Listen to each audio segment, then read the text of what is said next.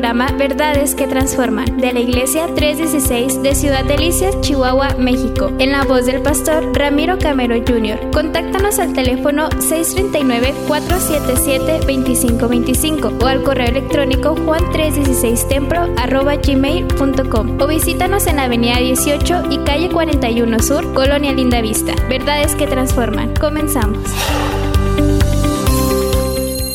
Vamos a Santiago capítulo 4. Santiago capítulo 4. Voy a leer del verso 13 al verso 15 en la nueva versión internacional. Y dice de la siguiente manera. Ahora escuchen esto. Ustedes que dicen, hoy o mañana iremos a tal o cual ciudad y pasaremos allí un año. Haremos negocios y ganaremos dinero. Y eso que ni siquiera saben qué sucederá mañana. Y hace una pregunta. ¿Qué es su vida? Y luego responde, ustedes son como la niebla, que aparece por un momento y luego se desvanece. Más bien, deberían decir, si el Señor quiere, viviremos y haremos esto o aquello. He titulado el mensaje del día de hoy con una frase. El título es El hombre propone, pero Dios, ¿qué? Ahora, yo no sé si usted sabía, esta frase no es bíblica, ¿eh? Tiene sentido, tiene sentido bíblico. Se escucha cristiana la frase, ¿ah? Porque ponemos a Dios, el hombre, pero esta frase, escuche bien, le voy a dar un poquito de historia. Esta frase surge en base a una pintura, una pintura de una excursión. No sé si me pueden poner por ahí la pintura o la imagen que tiene el oso primero y luego después ponemos la de las barcas. Pero hay una imagen que tiene un oso ahí. Esta imagen o esta pintura eh, es muy antigua. Esta pintura es de por allá del año 1800. Y había un capitán que se llamaba John Franklin, cuyo objetivo era hallar un, esquivo o una ruta por el mar del noreste hacia el Pacífico en América. Antes de que existiese el canal de Panamá, que ahora conocemos, no había manera de entrar al Pacífico, había que darle toda la vuelta. Y este explorador en su expedición, John Franklin, quiere irse por el Ártico, por el norte, pero había mucho hielo las condiciones no eran óptimas y en su intento de rodear América por el norte para llegar hasta el Pacífico, pasó por el Océano Ártico en 1845 y en su tripulación dice la historia que iban 129 marineros que viajaban en dos barcos. Y la historia dice que quedaron atrapados en el hielo del estrecho de Victoria en abril de 1845 48. Y 105 de los 129, 105 de los 129 abandonaron las barcas desesperados en su intento de huir y ninguno sobrevivió. Entonces, en base a esa historia, eh, Edwin Lancer, un pintor, crea esta pintura, se inspira en la búsqueda de expedición de John Franklin pero le pone como título a esta pintura, escuche bien, el hombre propone, pero Dios dispone. Hay una imagen más. Lo que quedó, todos los hombres quedaron ahí, sus, sus barcas fueron destruidas. Y el pintor queriendo decir, el hombre hace planes, el hombre hace intentos, el hombre hace planes para lograr algo. Pero al final de cuentas, quien tiene la decisión última o final es Dios.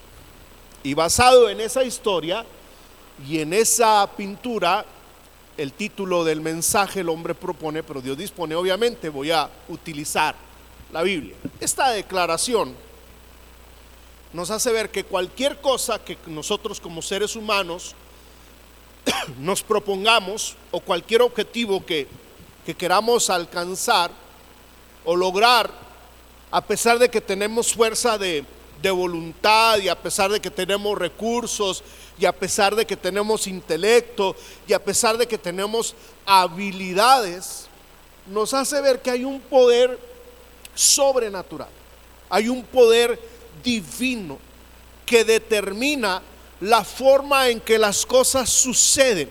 Hay un poder sobrenatural que determina el final de las personas. Hay un poder divino que determina el final de cada historia. Y a veces, incluso el final puede ir en contra de la propuesta del ser humano. La gente suele utilizar esta declaración en sus conversaciones. El hombre propone, pero, pero Dios dispone. Y a veces la hacemos sin colocarnos, ¿cómo le diré? En el sentido verdadero de esta frase. O sea, a veces la decimos sin pensar que ciertamente al final de cuentas Dios va a hacer con nosotros o en nosotros lo que Él quiere hacer aunque a mí no me guste o no me parezca el resultado final. ¿Está conmigo? Me estoy explicando. Y por eso dice Santiago, mejor deben de decir, lo voy a parafrasear, Dios proveerá. Santiago dice, ustedes hacen planes de negocios, ustedes hacen planes de moverse de ciudad y dicen, me voy a ir aquí a esta ciudad, voy a estar ahí por un año y vamos a hacer negocios, dice Santiago y, ganaremos dinero. Y dice Santiago, y eso que ni siquiera saben qué va a suceder el día de mañana. Y pregunta, ¿qué es su vida? Dice, ustedes son como la niebla o la neblina que aparecen por un momento y luego se desvanece. Y dice el verso 15, más bien deberían de decir, si el Señor quiere. Y yo no sé si usted se acuerda de su abuelita o su abuelito o todavía algunos unos nosotros usamos. Si Dios quiere, allá te veo. ¿Verdad? Si Dios quiere, allá nos vemos. Nos vemos el día de mañana con el favor de Dios. Y a veces la decimos a la ligera, pero debiésemos de ser conscientes de lo que estamos diciendo y debiésemos de considerar en nuestros planes que se van a llevar a cabo si es que Dios quiere. Yo puedo planear unas vacaciones extraordinarias pero debo de acordarme que si Dios quiere, me va a permitir que me suba en el avión o en el camión o, viaje y llegue o no llegue a las vacaciones. Y vamos a hablar un poco de eso el día de hoy. La idea del mensaje, si podemos ponerla por ahí, basándonos en este viejo proverbio, pero principalmente en las escrituras, debemos comprender, reconocer y abrazar el principio bíblico de que Dios tiene el control de nuestra vida diaria y que al final de cuentas su voluntad es perfecta. El punto de aplicación dice, todos los planes de los creyentes, escuche bien, todos nuestros planes deben de estar contenidos dentro del contexto o del margen o del marco de la voluntad de Dios y basados en qué? En su palabra. Y el primer punto que yo quiero mencionar en el mensaje es que cada uno de nosotros debemos de comprender que ningún hombre, ningún ser humano tiene el derecho completo a hacer planes 100% seguros para el futuro. ¿Qué quiero decir con esto? Que no debo de hacer entonces planes. No, no, no, no me malentienda. La Biblia habla en muchas ocasiones de hacer planes. La Biblia habla de construir, dice, cuando un hombre va a construir, ¿a poco no se pone a hacer cálculos? ¿Cuánto le va a costar? ¿Y cuánto tiempo le va a llevar a hacerlo? La Biblia habla de que planeemos. Pero porque o por cuanto tengo el derecho de planificar, no quiere decir que mi plan se va a llevar 100% a cabo. Pueda que sí, pueda que no. Estoy explicando. Pero hay personas que hacen planes y luego cambian las cosas o Dios toma otra ruta, otra vía, otra alternativa. Dios decide hacer algo, hacer un cambio y nos enojamos, nos frustramos, nos deprimimos, nos queremos arrancar, como dicen los pelos o los cabellos de la cabeza, porque no se llevó a cabo como yo lo tenía. Y luego hay gente muy cuadrada en la vida. ¿Qué quiero decir con esto? Que si, si hay alguien que dice, es así, es gris, es, gris, es, blanco, no, no son flexibles, no, no cambian, no, no, no, no les gusta que les cambien los planes. Pero escuche bien, nunca sabemos lo que puede pasar el día de mañana. Dice la Biblia en Lucas 12, 16 al 21. Vamos a ver lo que dice la Biblia. Usted conoce este pasaje. Pero dice la escritura en Lucas 12, 16 al 21 que el Señor les contó una parábola y usted conoce esta parábola. Y dice entonces les contó la parábola, el terreno de un hombre rico le produjo una buena cosecha. Así que se puso a pensar, ¿qué voy a hacer? No tengo dónde almacenar mi cosecha. Y por fin dijo, ya sé lo que voy a hacer derribaré mis graneros y construiré otros más grandes donde pueda almacenar todo mi grano y mis bienes. Y diré, alma mía, ya tienes bastantes cosas buenas guardadas para muchos años. Descansa, come, bebe, goza de la vida. Pero Dios le dijo, necio, esta misma noche te van a reclamar la vida. ¿Y quién se quedará con lo que has acumulado? Y dice, así le sucede al que acumula riquezas para sí mismo en vez de ser rico delante de Dios. Aquí hay varias cosas que podemos sacar. Que debemos de ser generosos, que debemos de ser ricos con Dios. Pero el punto que yo quiero sacar de aquí es que hay un hombre que está haciendo planes para vivir muchos años para disfrutar de sus riquezas, para disfrutar de sus bienes, para disfrutar de todo lo que tiene, para comer, para beber, sin darse cuenta de que a pesar de que él estaba planeando vivir muchos años, el Señor tenía pensado llevárselo esa noche, que había terminado con sus proyectos. Dice la parábola que ya había terminado su proyecto, sus graneros, su, construcción y se siente y dice, ahora sí voy a disfrutar de lo que acumulé, de lo que hice, de lo que logré. Y dice, Señor, no, ya te vas. Y quién sabe de quién va a ser lo que, lo que dejaste ahí, lo que acumulaste ahí. Para los que les gusta ahorrar y no gastar nada para su vejez, es bueno, pero también disfrute de algo.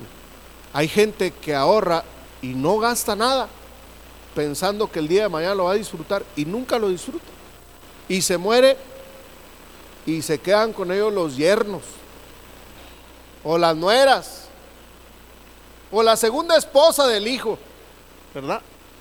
Entonces es bueno ahorrar, es bueno hacer planes, pero también es bueno disfrutar, pero siempre poniendo a Dios en primer lugar, diciendo Dios proveerá diciendo si es la voluntad de Dios, entendiendo que el hombre propone, pero Dios dispone.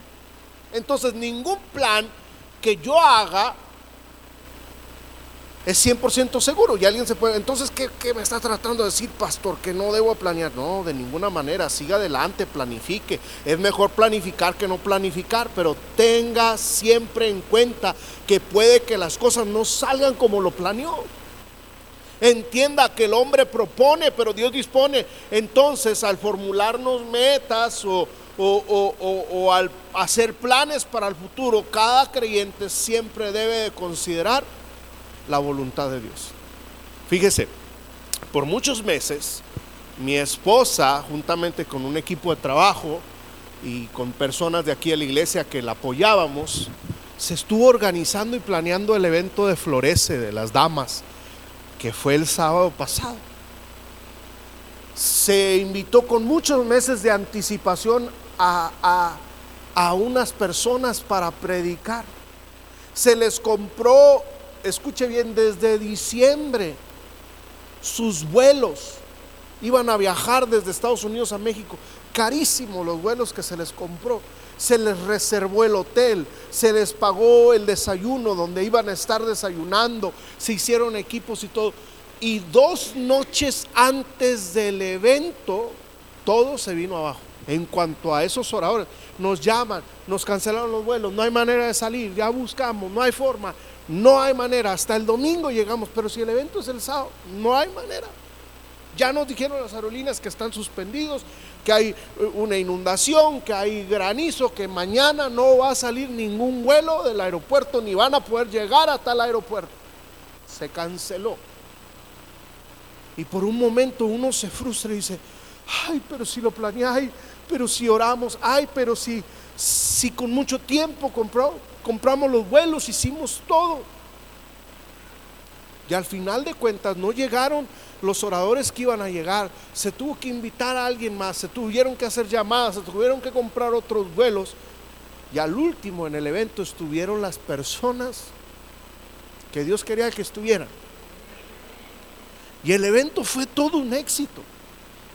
Dios se glorificó, las mujeres fueron ministradas, fueron bendecidas, fueron desafiadas, fueron motivadas, fueron sanadas. Dios se glorificó en gran manera y debemos de aceptar que aunque nosotros planeamos, que aunque uno propone al final de cuentas, Dios dispone. ¿Cuántos dicen amén? Número dos, debemos de reconocer que la vida y el éxito, o lo que nosotros le llamamos éxito, están sujetos a la voluntad de Dios. Escuche bien, todo, absolutamente todo está sujeto a la voluntad de Dios. Y, como lo dice Santiago, somos propensos o, o somos dados a hacer planes, pero sin hacer referencia a veces a la voluntad de Dios. Y escuche bien, la vida es tan, tan frágil, la vida es tan momentánea, la vida es tan breve que si queremos aprovecharla al máximo, debemos de pedirle a Dios que nos guíe y nos ayude a decidir bien. Santiago 4:15 nos da la, redacción de, de nuestros planes, pero dice más bien, cuando dice más bien, deberían de, lo que significa es que debemos de reconocer nuestra absoluta dependencia de Dios y reconocer que la vida y el éxito están sujetos a la voluntad de Dios.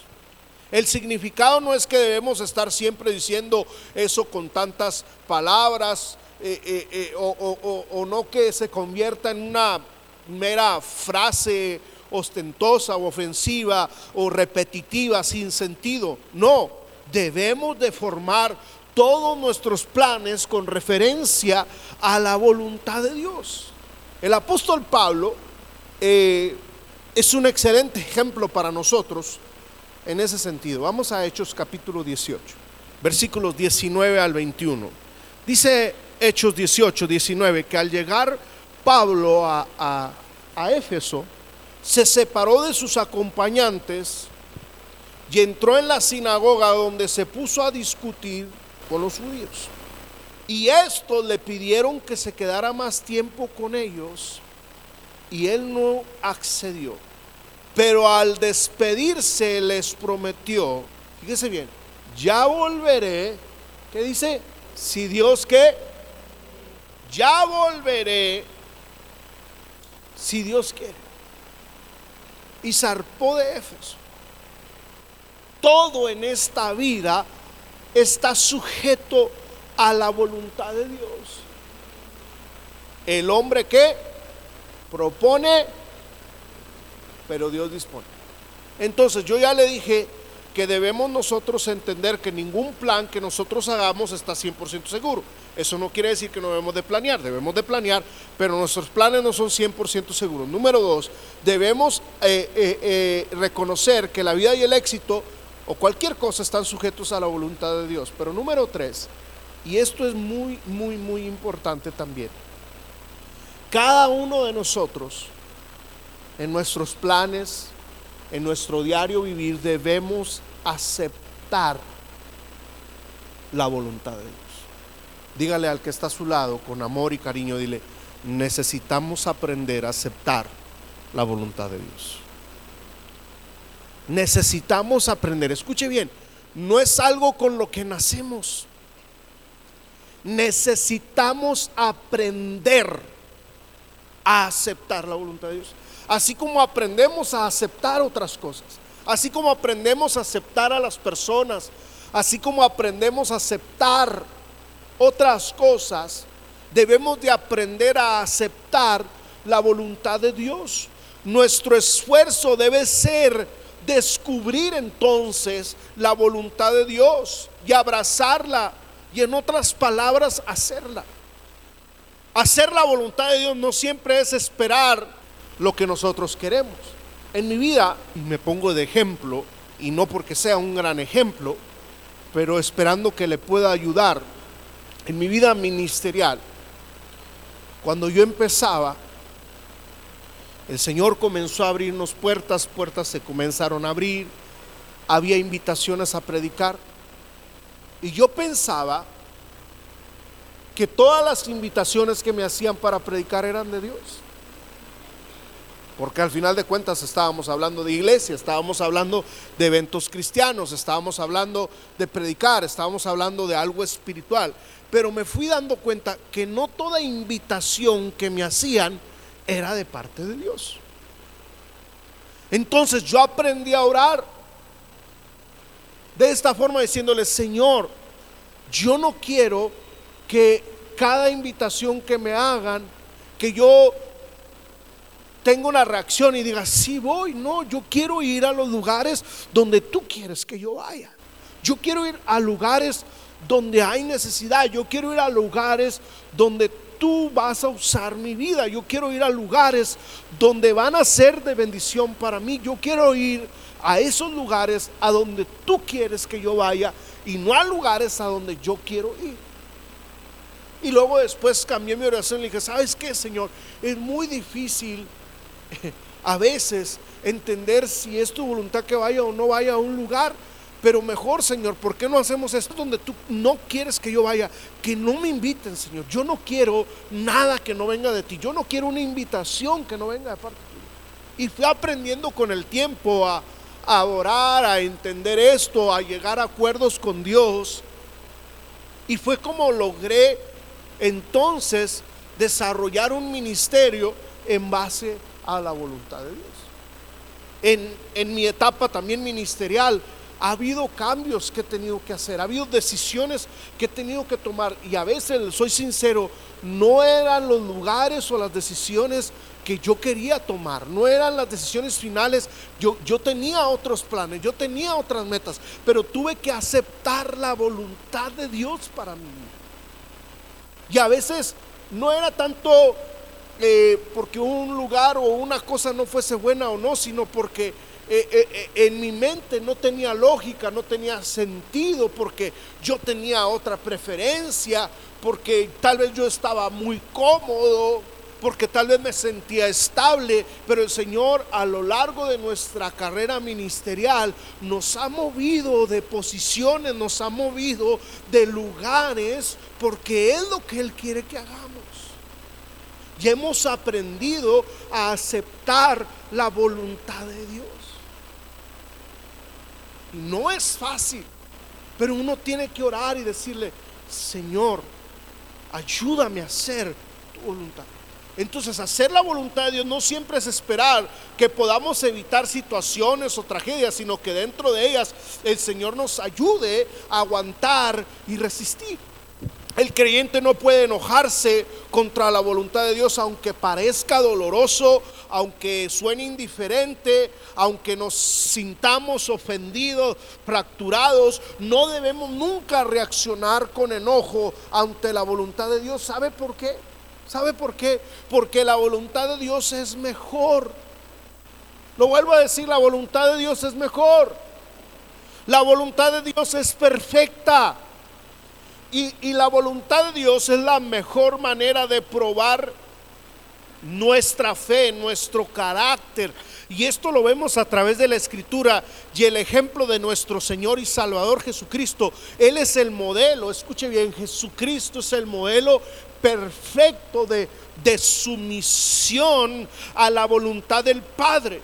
Jesús a lo largo de, de su ministerio Mm, y le hizo ver a las personas que le seguían que, que su propósito era hacer la voluntad del Padre. Una y otra vez lo escuchamos decir con seguridad que su trabajo era hacer la voluntad del Padre. Fíjese lo que dice Juan 4:34.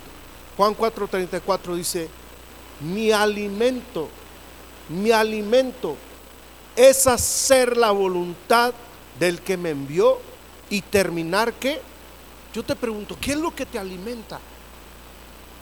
Es decir, ¿qué es lo que te motiva? ¿Qué es lo que nos alimenta? ¿Qué, es lo que nos motiva? Hay, hay, cosas que nos motivan, hay cosas que, que nos apasionan, hay cosas que nos mueven, hay cosas que nos dan energía, hay cosas que queremos alcanzar y lograr y no nos vamos a detener hasta que no lo logremos. Y Jesús dice, mi alimento es hacer la voluntad del que me envió. O sea, mi pasión, lo que me motiva, lo que me apasiona, es no hacer mi voluntad, sino la voluntad del que me envió. Y dice, y terminar su obra. Otra escritura, Juan 6:38. Juan 6:38 dice, porque he bajado del cielo no para hacer mi voluntad, sino la del que me envió. Porque he bajado del cielo no para hacer mi voluntad, sino la del que me envió. Una escritura más en este sentido, Mateo 26, 42, Mateo 26, 42. Y fíjese lo que dice esta escritura. Por segunda vez se retiró y oró. Por segunda vez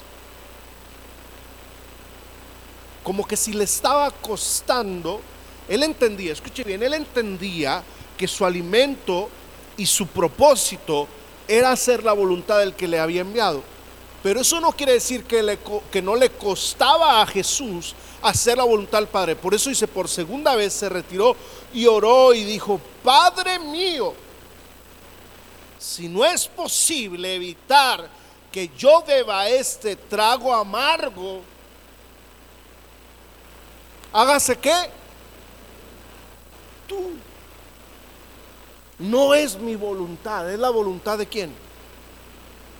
Al final de cuentas no es lo que yo quiero, sino lo que Él quiere. La Biblia dice que nuestros pensamientos no son los pensamientos de Dios. En la Biblia vemos que Dios no se equivoca. En la Biblia vemos que la voluntad de Dios es buena, es agradable y es perfecta. Aunque para mí no tenga sentido, es buena. Aunque a mí no me agrade, es agradable. Aunque a mí no se me haga perfecta, es perfecta. Yo le pregunto, ¿quién sabe mejor lo que nos conviene o no nos conviene? Él nos creó, Él nos formó, Él nos hizo, Él nos conoce, él conoce nuestro corazón, Él conoce nuestros pensamientos, Él conoce nuestras intenciones, Él sabe lo que le conviene a tu familia, Él sabe lo que me conviene a mí, Él sabe lo que le conviene a cada persona. Y la voluntad de Dios, y dice, pero ¿por qué si me va a causar dolor? Sí, por el momento te va a causar dolor, pero más adelante te va a traer propósito. A veces Dios se lleva de nuestro lado personas, nos quita relaciones, se lleva personas porque por un tiempo fueron buenas para nosotros, pero ya en esta etapa de tu vida donde estás, ya no son personas que te van a ayudar a crecer, ya no son personas que te van a ayudar a seguir avanzando. Sí, a veces Dios permite que por un tiempo realices algún proyecto, lleves a cabo algún negocio o estés en un trabajo, pero luego te cambia la, movida, la jugada, el plan, porque ya no es lo que necesitas, aunque tú crees que es lo que necesitas, pero ya no es lo que tú necesitas. A veces Dios se lleva a su presencia personas que nosotros amamos y que al irse nos duele y, sentimos como que si nos quedamos con un vacío en nuestra alma y en nuestro corazón. Pero a veces Dios se lleva a estas personas no para causarnos a nosotros dolor y un vacío, sino para esa persona evitarle un mayor dolor. Y hay un pasaje que en este momento no se me viene el, el versículo a la mente, pero la pastora Daniela Isaías 35, hace días me lo leía, y prácticamente dice que Dios se lleva a personas para evitarles un dolor a esas personas, para evitarles un problema a esas personas. Y a veces como que si somos egoístas, ay no, es que el que siente el dolor soy yo, ahora yo me que no seamos egoístas. Dios quería evitarle a esa persona una mayor decepción un, mayor dolor, un mayor problema. Y esas personas que se han ido están en la presencia de Dios, disfrutando allá de, lo que el Señor tenía preparados para ellos. Y sí, ciertamente tal vez nosotros en la tierra podemos sentir dolor y un vacío, pero fue la voluntad de Dios. Dios lo permitió, fue lo que Él quiso, porque era mejor, porque la voluntad de Dios es mejor, es perfecta, aunque a mí no me parezca, aunque me duela, aunque no me agrade, aunque batalle para aceptarla, la voluntad de Dios es perfecta. Este fue el programa Verdades que Transforman de la Iglesia 316 de Ciudad Delicias, Chihuahua, México, en la voz del pastor Ramiro Camero Jr. Contáctanos al teléfono 639-477-2525 o al correo electrónico juan316templo gmail.com o visítanos en Avenida 18 y Calle 41 Sur, Colonia Linda Vista. Verdades que Transforman.